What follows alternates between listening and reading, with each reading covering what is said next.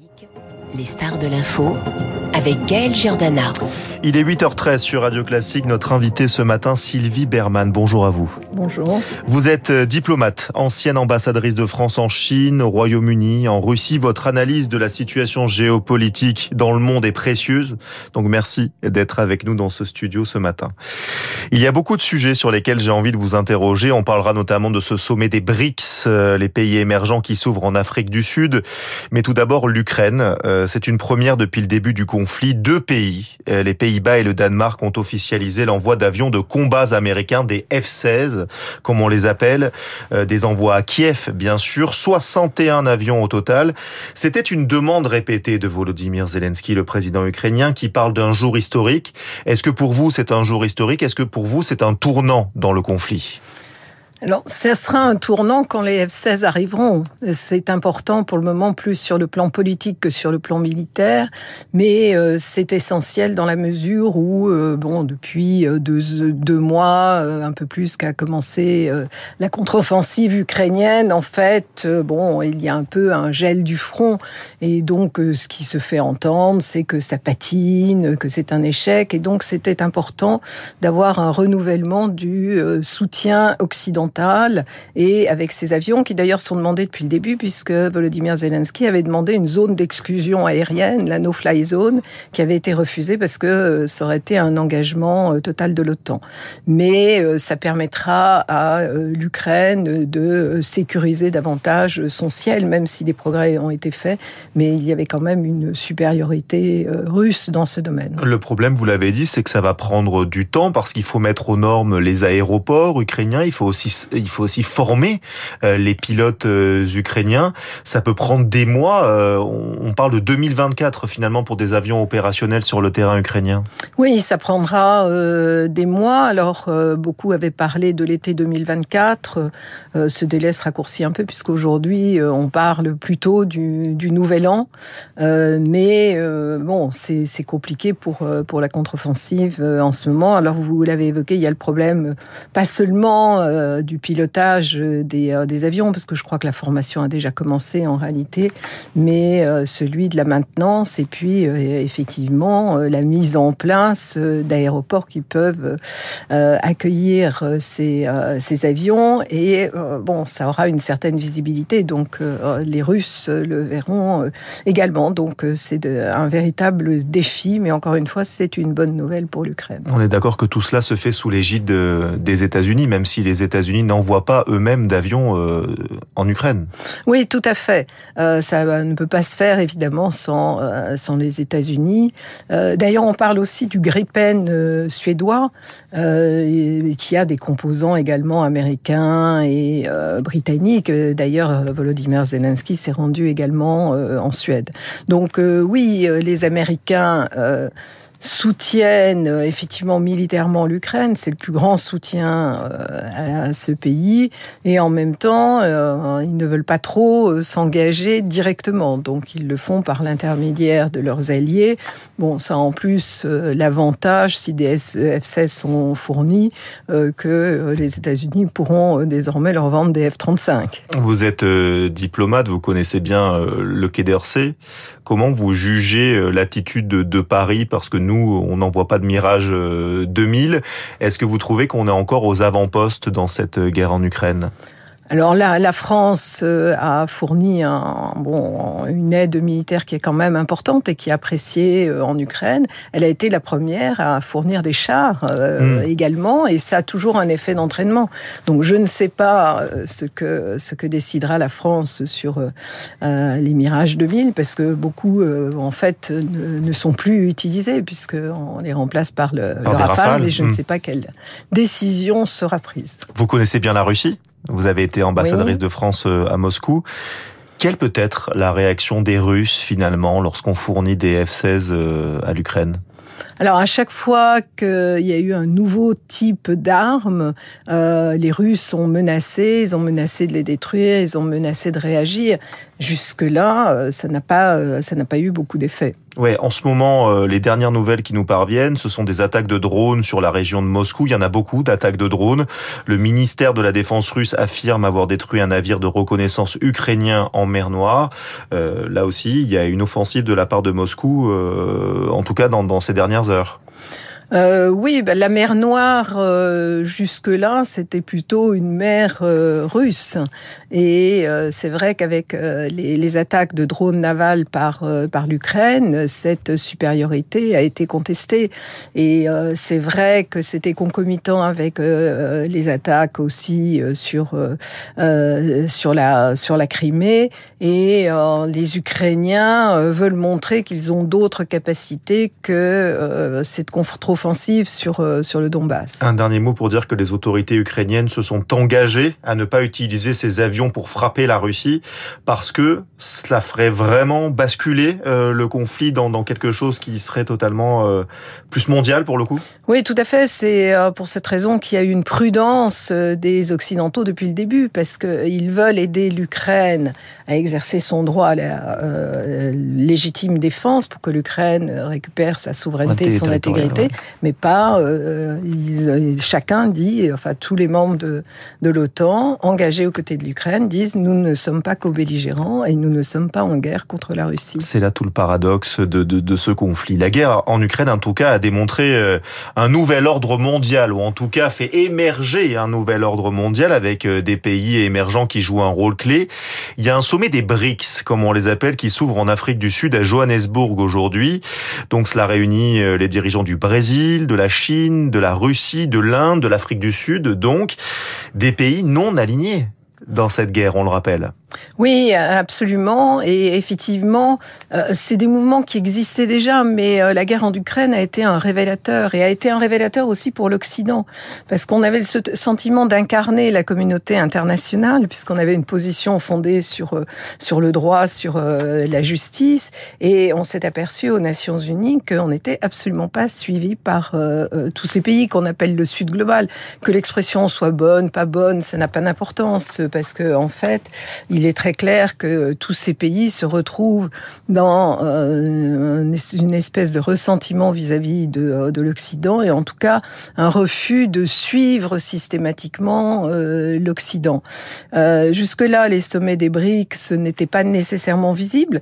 Moi, je me souviens à l'époque où j'étais à Pékin, j'étais allée à Sanya à la rencontre de Boao. Il y avait eu en marge une rencontre des BRICS et c'est la première fois qu'ils avaient fait une déclaration politique. Et la déclaration politique visait euh, l'intervention euh, euh, occidentale ou en tout cas franco-britannique en Libye.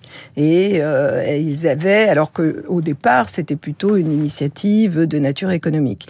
Ouais, c'est vrai. De plus en plus aujourd'hui, ils bon, ils s'expriment sur le plan politique, ils prônent non plus le non-alignement, mais le multi-alignement, c'est-à-dire qu'ils considèrent qu'ils doivent pouvoir avoir des relations avec tous les pays et que c'est leur choix, qu'on ne peut pas leur demander d'être euh, alignés ou sur la position américaine ou sur la position euh, européenne.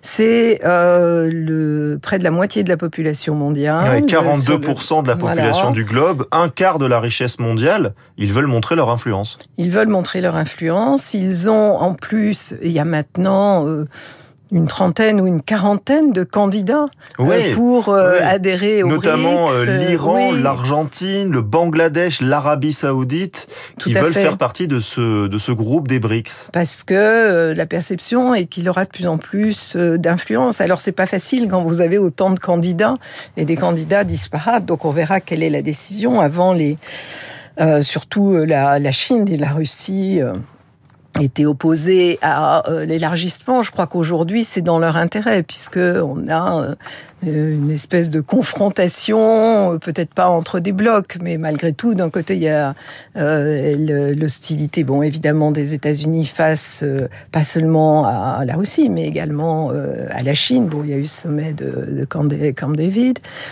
donc, les, les BRICS veulent effectivement jouer un rôle. Il y a un autre élément, c'est la dédollarisation ah oui. Ils veulent créer une, sorte de devise commune pour éviter d'engranger trop de dollars et de dire que le dollar est toujours la monnaie euh, mondiale, c'est ça? Oui, absolument. Donc ça prendra du temps parce que ce sont des pays qui ont des économies qui sont euh, quand même pas très, euh, pas très homogènes. Mais l'idée d'avoir davantage de transactions, bon, c'est pour le moment le, yuan, malgré tout, même si ce n'est pas encore une monnaie véritablement internationale qui peut être dominante dans les échanges ou alors le recours à des monnaies locales.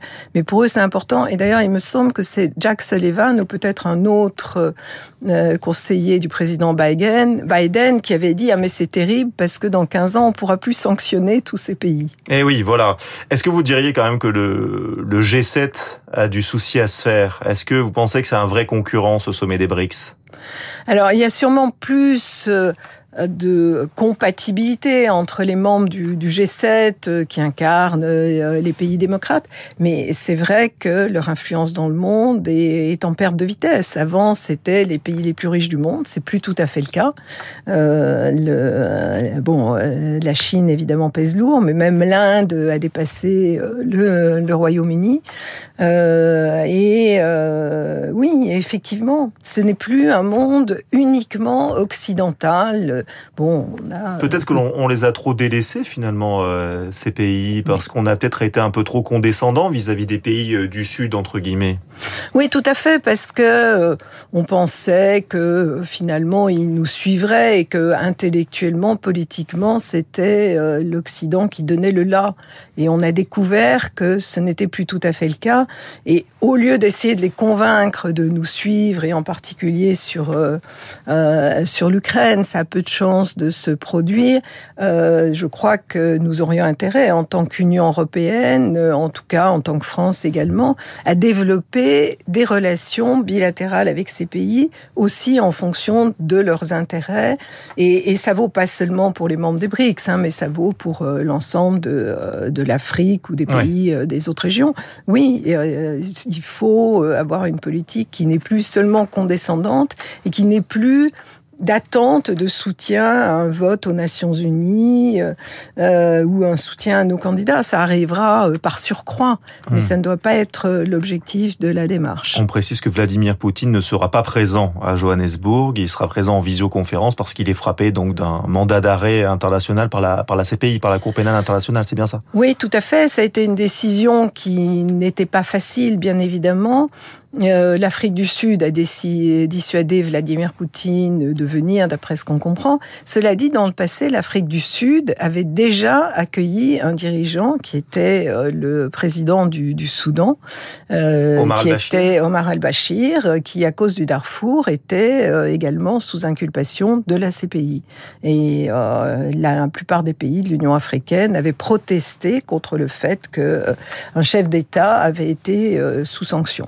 Mais là, c'était difficile, donc c'est euh, Sergei Lavrov qui sera présent et euh, chef de la diplomatie russe. Vladimir Poutine fera une visioconférence. Euh, un mot également du Niger, toujours frappé par un coup d'État. La junte qui a pris le pouvoir demandait une transition de trois ans, demande évidemment rejetée par la CDAO, la communauté des États d'Afrique de l'Ouest. Vous qui êtes diplomate, vous pensez réellement qu'un dialogue est possible avec des militaires qui prennent le pouvoir par la force? Euh, le, le, dialogue, comme on le voit, est extrêmement euh, difficile. Ils n'ont pas euh, l'intention de renoncer à leur pouvoir. évidemment, une transition de trois ans, c'est totalement inacceptable. En même temps, est-ce que la CDAO a le moyen militairement de, de renverser les choses? En tout cas, il y avait eu des menaces donc d'une intervention militaire finalement qui n'a pas eu lieu.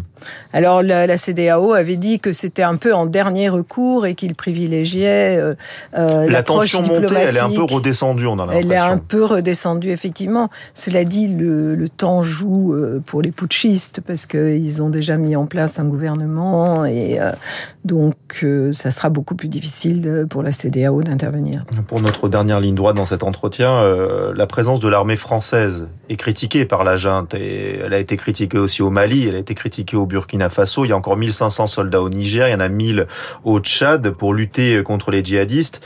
On déplore aussi deux soldats euh, tués en deux jours en Irak, des soldats français. Est-ce le rôle de la France euh, d'être présent dans ces zones de conflit selon vous Alors la France était intervenue euh, d'abord au Mali euh, à la demande du gouvernement malien et la France avait été accueillie très chaleureusement, y compris par, par la population. Maintenant, quand la présence s'éternise, on est perçu comme, comme des occupants. Et aujourd'hui, la tension monte dans, dans ces régions et le ressentiment contre la France aussi. Donc en fait, le Niger, c'est parce qu'on s'était replié déjà du Burkina Faso. Bon, je, la prochaine étape sera sans doute une présence plus forte euh, au, au Tchad, mmh. qui est un partenaire euh, de privilégié. privilégié depuis euh, depuis des années. Mais c'est toute cette idée de France-Afrique et de d'intervention de gendarmes du continent mais, mais qui est en cause. Sur l'Irak, on avait presque oublié qu'il y avait des soldats français là-bas. Emmanuel Macron dit pour ces soldats qu'ils étaient en Irak pour défendre, je cite, nos idéaux.